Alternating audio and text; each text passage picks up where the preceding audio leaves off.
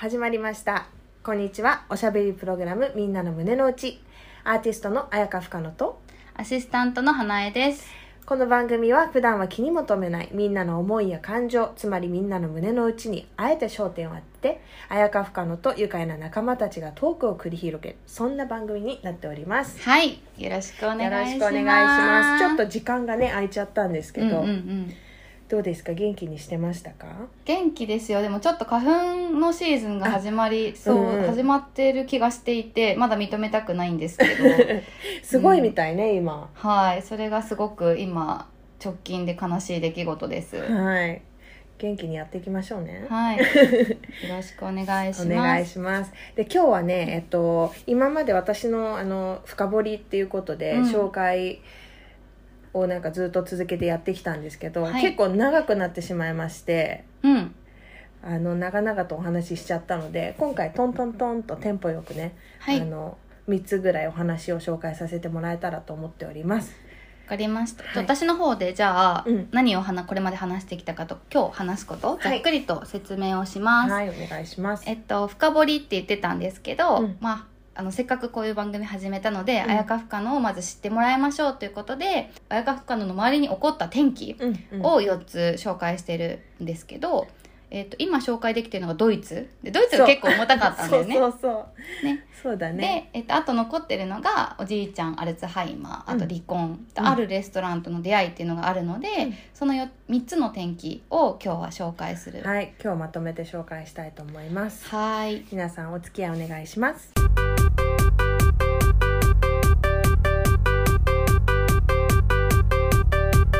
はい、じゃあ早速一つ目のテーマで、おじいちゃんのアルツハイマーそうについて。おじいちゃんのアルツハイマー。うん。ちょっと重たそうだけれどもそのこともねなんか軽快にちょっと うん。ご紹介できるようなので教えてください、はーい。えっとね私がね2 2 3歳ぐらいの時かな、うんうん。えっと、うちのおじいちゃんは、えっと、当時福岡母方のおじいちゃんなんだけど、母が福岡出身で福岡に住んでたのね、うんうん。でおばあちゃんをちょっと早くに亡くしててもうしばらくずっと一人で住んでたのよ。うん。でそのおじいちゃんをあの地域の、まあ、担当の人っていうかあのやっぱお年寄りが一人で暮らしてるから定期的に見に来てくれるのね、うんうんうん。でそのあの見に来てくれてる担当の女性から、ううんちの母親にある日一本の電話がかかってきたの。はい。でたまたまその電話を母が受けた時に私隣にいたのね、うんうん。そしたら母の顔がさなんか見る見るうちにちょっと曇っていくから、うん。これはなんかただごとじゃないことが起こったなって私はなんかこうあの察知したんだけれども、であのもうそれ電話切ってねでどうしたのってなったらいやもしかしたらおじいちゃんがちょっとあのボケが始まってるかもしれないっていうはいはい。ことだったの。というのはその担当者がの担当の方がおっしゃるにはねなんかあのおじいちゃんが亡くなったおばあちゃんがうん戻ってきたみたいな、そのそう家にいるんだみたいな話をするようになったと。うんでちょっと様子があのいつもと違うからあの娘さんから確認してくださいっていう連絡だったのよ。うんでもう電話切った後に母親はすぐおじいちゃんのお家に電話をするんだけどなんかさその電話をした時にね最初はいつもの感じで話し始めるんだけど、うん。やっぱ途中でちょっとおかしいなって母親も悟ったんだろうね、なんかこう話し方がさこう子供を諭すようなさ、うん。話し方に変わったわけ。瞬時に、はい。いつものおじいちゃんと話すお母さんじゃなかったの。うん。でそれを見た時に私彼女の背中がものすごくかっこいいなって思ったのね、うんうん。なんていうんだろうあこうやって人って大人にこう親を超えて大人になっていくんだなっていううん。瞬間を、あの見た時だったの、うん。であの、まあ、そっから結局おじいちゃん一人暮らしだから、うん。生活がすごい一変してあの、まあ、母親と弟が両方とも東京に行ったからね、月にこう変わる変わるであの福岡行くようになって、うん。おじいちゃんの様子を見たりしてでまあおじいちゃん最終的にあの施設とかにも入るんだけど、うん。まあ、それの準備とかもあっていろいろバタバタ過ごしてたのね。で私も、まあ、数ヶ月に一度おじいちゃんに会いに行くようになってでおじいちゃんとの時間を過ごすんだけどあの認知症ってさ、うん。まあ、人それぞれ症状はあるんだけどあのうちのおじいちゃんの場合はこう会うたびにいつも違う時代を生きてたの。うん。例えばある日は私って認識しててうちの母親のことも分かって自分はおじいちゃんだっていう感じで接してくれるんだけど、うんうん。ある時はうん。自分が学生時代でもう私たちは存在してない、うん。だからどどなたですかみたいな。あの近所のお姉さんたちみたいなさ、はいはいはい。感じであの接したこともあったしあとはまあ病院とうかん。施設の担当者とかさ、うん。で毎回違うさ時代を生きててさあのいろんな話をしてくれるんだけどそのおじいちゃんと私はこう接する中であのどの時代にもあの愛情をたっぷり残していってあげたいってすごい思うようになったのうんうね。ん。でもうそのおじいちゃんとあとどれぐらいこうやって離れて暮らしてるから何回会えるかもわからないしそのおじいちゃんが毎回毎回こう時代が変わって寝て起きるたびにさうん。なんかこういろんな違う時代を生きてて自分が今どこで何をやってるかっていうのがさあの分かってるのか分かってないのか分からないけど、うん。そういうおじいちゃんに対してもう全部の時代に私が会ってる限りはあの愛情を詰め込んでいきたいって思うようになって、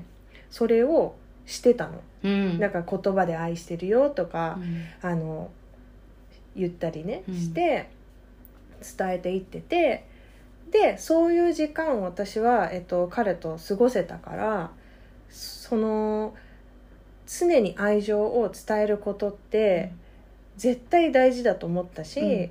その今っていうのはそのおじいちゃんがね毎回違う時代を生きてるからその時その時にしか覚えてもらってないかもしれないから絶対にその時に伝えたいっていうことであのそういう時間を過ごしてうん。そうそうそう愛で満たしてあげたいって思ったきっかけだったのね。ううんん、でやっぱ彼がその亡くなるまで何回か私は会えたんだけどそうその時間の中で学んだことうん。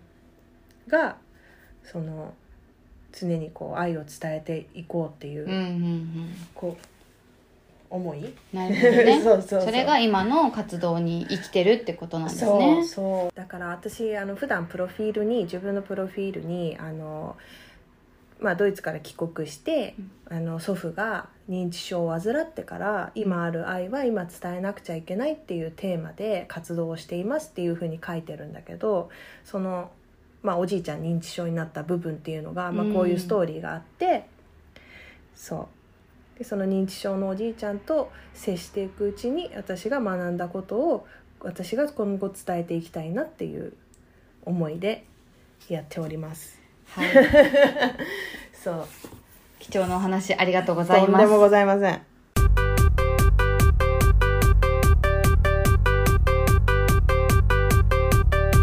はい、えっと今日2つ目のテーマ早速進みますけどお願いします。は離婚。ちょっとあの ちょっとタイトルだけで言うとなんかヘビーそうなのが続いてるけどこちらはどういうあれですか？転機になってるんですか？えーっとですね、まあ離婚っていうことを、まあ離婚があったからこそみたいな話なんですけど、はい。私あの結婚したのが22歳の頃で、うん。いわゆる、まあ、授かり婚だったのね、で、まあ、未熟者同士だったんだけど当時ってもうなんかこう恋愛した人さ、うんみんなとさもう絶対結婚したいみたいなさ、うん。気持ちと愛情と気合はたっぷりあったからもうその絶対結婚します大丈夫です私たちやっていきますっていう感じだったんだけど、うん。まあ現実的にいろいろと成長が追いつかない日々だったりとか、うん。いろんなことがあって5年でまあとても勝手なんだけどその離婚をしてしまって、うん。私があの息子を一人で見ることになって。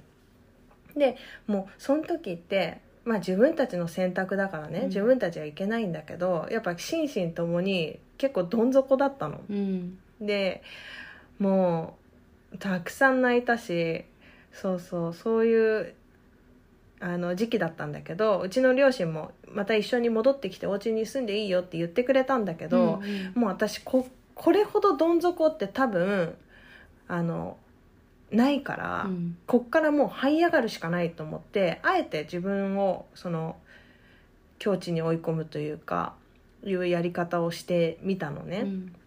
うん。で、まあ、息子にはもちろんかわいそうな思いさせてしまったんだけど、まあ、そこから息子と2人の生活を始めてで社会人私やってすぐ社会人になってすぐ結婚をしたから、うんもうほぼ社会人経験がない状態だったの。うんうんでそっからあの結婚してあの子育てをしながら専業主婦をやっていたのでこの5年間っていうのはもうブランクではい何も仕事っていうのはしてなかったのね。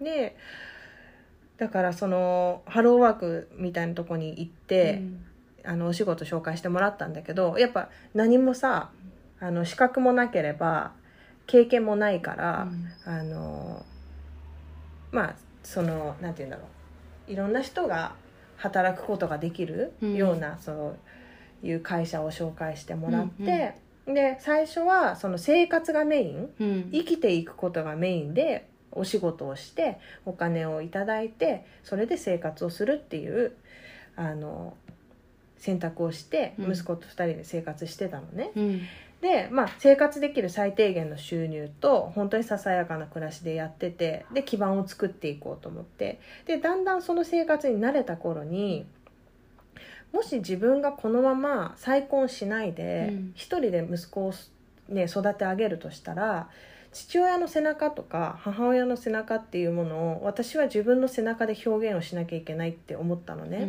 でそのもちろん仕事があって働かせてもらって毎日生活ができるってことはすごくありがたいことなんだけど自分が本当にやりたいこととか、うん自分が生き生きできることって何なんだろうって思ったの。はいでそれをしてない背中を息子に見せて息子はこの先その背中を通して、あの大きな夢が見れるのかなとか思っちゃってさ。うんうんでそんなタイミングでやっぱり一緒に働いてるあの同僚の方々、まあ、うん先輩方が多かったんだけうど、んとかがすごい後押ししてくれて、うんなんか「ここでとどまってていいの?」みたいなさ、うんいつもランチとかするたびにさ「なんか深野さんはもうちょっとなんかあのやってみたいことあるんじゃない?」とか。へそうなんかすごいいろんな方がそう背中を押してくれて私もああなんかもっとこう自分がしたいこととか自分がこうどういうふうになっていくとかもっと将来のこととか、うん。自分自身がもっと夢見ていいんだなって思ったのね、えうん。そう。そういうあのきっかけをくれたのは、まあ、離婚して子供と2人での生活があったからこそだったから私の中で離婚って結構学びが多かったのね。うーん。なるほどね。そうなんですだからそのまあ離婚の悲しい話ではなくって、うん。離婚したことによってやっぱ最初のスタートが私も本当に未熟だったから、うんうん。息子を育てていく上で。うん。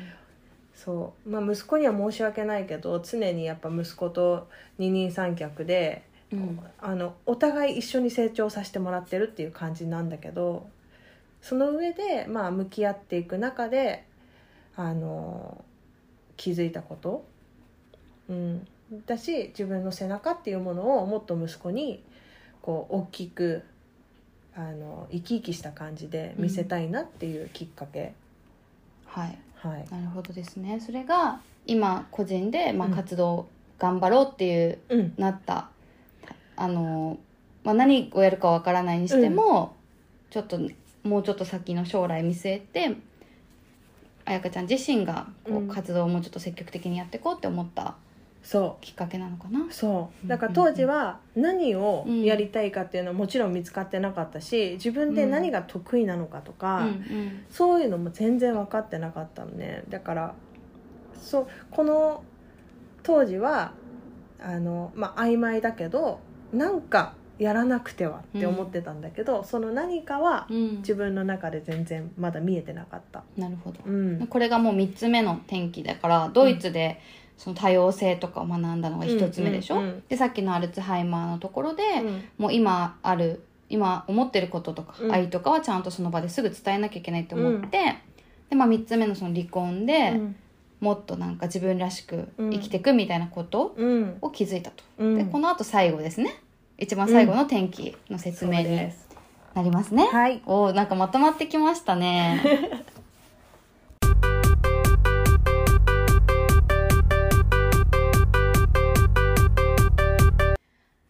ということでこれまで4つの天気のうち、まあ、3つ目までがお伺いできたんだけども順調に終わりましたね。順調にすごくあの分かりやすいストーリーとともに。で最後4つ目いよいよ最後が「うんレストランとの出会い」っていうのがタイトルなんですけど、はい。これは何ですか、えーっとねまずまあ花ちゃんにとって、うん。いい食住で一番こう大事にしてるのって何ですか、えー、迷うなでも食か10だな多分、うんうんそこまで「い」いって洋服だよね。うん、うん、そう「い」はそこまでかもしれない。そうなんか私もうん。10すごい大事にしてて、うんっていうのもそのシングルマザーになって、うん。家をもう急遽引っ越さなきゃいけないってなった時うに、ん。あの全然知らないそれまで縁のなかった町に引っ越したのね、うん。まあ、家賃が安いからっていう、うん。たまたまそういう条件があって引っ越したんだけどそこでなんかまあ全部がスタートしたからあのちょっと辛い思い出もそこに残っちゃってるっていう意味もあるのかもしれないけど、うん。なんか私その銃に対してもっと自分が生き生きできる場所っていうのが絶対あるはずだっていうあのそこをそれを変えればうん。もっと私は頑張れるっていう、なんかこう自分の中であったのよ。うん。であのまあ子供が小学校に上がるまでに自分がまあ過去10年間そのドイツから帰国して家族と一緒に住んだ町があるんだけど、うん。そこのまエリアにどうしても引っ越したいっていうのを目標に、まあ、やってきてである時、まあ、無事に息子が小学校を迎えるにあたってうん。引っ越すことができたのね。はいはい。で、まあ、そっからが結構いろんなことが起こるんだけど、うん。まあ、その当時引っ越した当初って私自分の中で、まあ、イラストもやってなかったし、あの何が得意でとか何が好きでどんな方向進みたくてっていうのは特に決まってなかったのね。うん。であの、まあ、ある日その近所を散策をしてたらあの珍しくその周りではあんまりないおしゃれなお店が一軒ポツンと立ってるのに気づいたわけですよ。でそこのお店にふらっとちょっとコーヒーでも飲みに入ろうかなって思ったんだけどたまたま店長さんかなんかが、あの休憩中で外にいたのね。うんうんでその店長さんがなんかもうなんて言うんだろう立派なひげとうん。なんかまあちょっとニューヨークっぽい、うん。なんて言うんだろう。こんなところにこんなおしゃれな人いるんだみたいな、うんうん。あの雰囲気だったからちょっと一人で入る勇気がなくって、うん。その日はあの写真だけ外観の写真だけ撮ってインスタに上げたのよ。このこんなお店行きたいなうん。今度みたいな、そしたらたまたまあの何人かの私の知り合いからコメントが来て「うんそれ私の友達の店だよ」とか「へーそこのお店の店長知ってるよ」とかうん。来てでその中の一人と「じゃあ今度一緒に行こう」ってなって、うんうん。後日そこのお店に行くわけ、うんそしたらそのおひげの店長さんは、うん私と年が近くってすぐ打ち解けて仲良くなったのね、うん。で、まあ、いろんな人をつなげるのが得意な店長さんだったから、まあ、近所の人ともすごいつなげてくれて、まあ、そこでいろんなお友達ができたんだけどある日その店長さんから「あのさ」とか言って「うちの店まだ看板ないんだけど看板書いてよ」って言われたの。へえ。突然ね。うん。で私突然のことでもちろんびっくりしたんだけど、うん。そもそもいや書いたことないから。うん。書けるか分かんないじゃん、うん。だから最初「え無理だよ」って言ったの、うん。そしたらその店長が「いやいけるっしょ」みたいな、うん。絶対無理じゃないよ。いけるっしょやってみなよ」みたいな。うん。感じで言ってきてで私もまあ面白そうだから「うん。あもう勝ったじゃあやってみる」なんつって。でなんかすっごいさアンティークのさうん。鉄の看板だったんだけどさ、家が近所だったからさ家で集中して書いてみたいからあの手で持って帰ってさ。へえ で家であの本当に何時間もかけてかけたの、うん。なんか見よう見まねでね。でそれでおよしかけたと思って、写真で店長に送ったら「いややり直し」みたいな。え？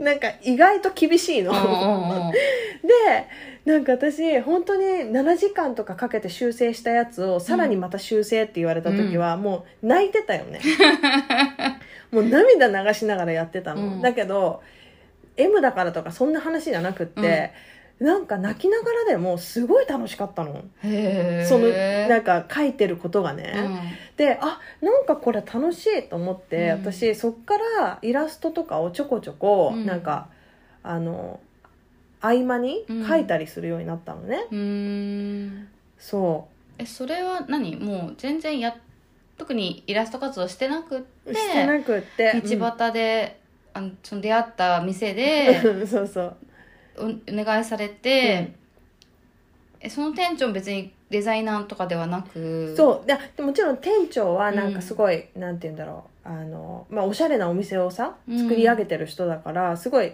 おしゃれなんだよすごい。だけど別にそのなんて言うんだろう。ふとさ私と出会って、うん。なんかやってみてよみたいな。本当に軽いノリだったの、へー。なんで店長彩香ちゃんにお願いしたんだろうね。いやそんな話をさうん。後日したんだけど、うんうん。あの特に分かんないらしい。なんかそのへー。深い理由があってとかじゃなくって、へえそうそうそ直感的になうん直か感的いいにんじゃんって思ったの。でも彼はその直感を今でもすごい生かし続けていて、私の本当にあの仲いいお友達とかにも、これやってみなよとか言ってそれを仕事にしちゃったりとか。うん、えー、すごないんかそういう才能のがあるんだと思う、へえ、うん。すごいね。そうそうそう。へえでそんな出会いがあったからはい。私の中で、うん。なんかまあイラストとか描くことっていうのが、あ面白いっていうきっかけを作ってくれたのが、このお店だったのうね、ん。そう。でそっからえっ、と合間合間に描いてたイラストが結構たまったから私自己満でもう一生に一度の個展を自分のお金出して開いてみようと思ったの、はいはいはい。でそっから、えっと初めての個展をやりましたでその個展も、えっと当時 SNS とかそんな私駆使できないから、あの Facebook に身内だけにうん。こんなことやりますっていう告知を出しただけなんだけど、結果として私のその人生で生きてきた中でうん。お世話になった人とか、関わってきた全ての時代の人うん。が、まあ全員とはもちろん言わないけどうん。いろんな時代の人が来てくれたの。うんでそれこそもうフェイスブック上でしか連絡を取ってないとかたうん。もうかろうじてつながってるぐらいのうん。お友達とかね本当に来てくれてさでなんかそういう事柄全てに私は背中を押されて、うん。あ一生一度の個展と思ってたけどうん。まだ私これやっていい気がするみたいな、うんうん。なんかやっていいよって言われてる気がするみたいな感じで、うん今に至ります。へええその個展はい何年前の出来事？個展がもう、えっと56年前かな、えー、え店の出会いは、その1年ぐらい前。うん、もうほぼ、えっとその半年ぐらい前かえじゃあもうポンポンとこのそうなんかあこれね楽しいって思ってからは早かったかもしれない、へーこうやり出す動き出すまで。へえそうでももちろんそのお仕事として、うん。あのイラストをあのやれるって思ってなかったから、うん最初は、まあ、フリーでイラストをやりながら会社員として、うん。そう働いてたんだけどそうそうそう。そんなことがありまして、そうなんですよ。いやーすごいいいきっかけをくれたお店の店と店長ですね。だから私その銃、うん。さっき大事って言ったけど、うん。なんかそういう自分がこう信じてるもの、うん。なんかこういうとこに移したらいいんじゃないかとかこういうとこに移ったら自分が生き生きするんじゃないかっていううん。感覚は間違ってなかったなってすごい思えた。直感がうん、生きてるんですね、うん。でそれが4つ目の転機ということで今のそうなんです。綾香深野が成り立ってるこの、えっと、ドイツから始まっておじいちゃんアルツハイマーを経て離婚を経て、うん。レストランとの出会いを経て今の綾香深野が成り立ってるということでそ勉強になりました。うとんでもございません。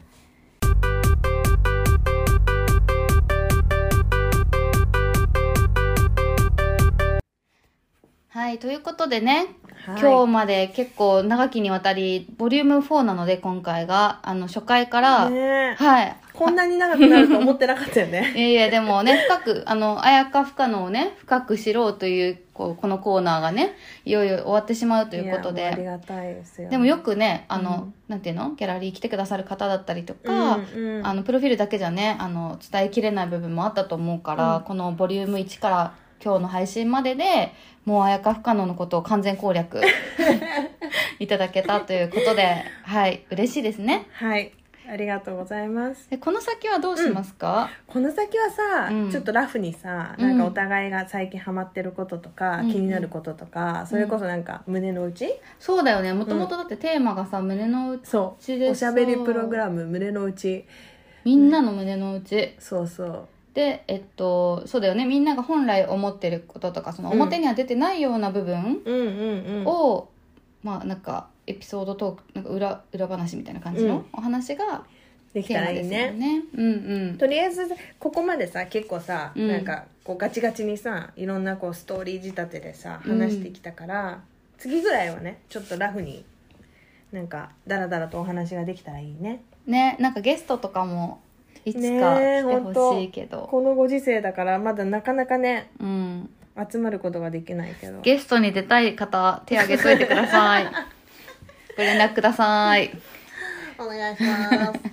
じゃあそんなとこですかね、今回は、えっとそうだじゃあいねつもの締めの挨拶で終わりますか、じゃあドイツ語で「はい。またね」っていう締めのはい言葉。あちょっともう一回あのいつものおさらいいいですか？何でしたっけそれ？チュースです。あチュースですね。可はい。愛いから覚えてください。はい。じゃあお願いいたします。はい。じゃあ今回もご視聴ありがとうございご視聴じゃないね。ご清聴だね。はい。はい。ありがとうございました。えっとまた次回から楽しくラフにいろいろお話ししていきたいと思います。それでは皆さん体に気をつけてまたお会いしましょう。チュース。チュース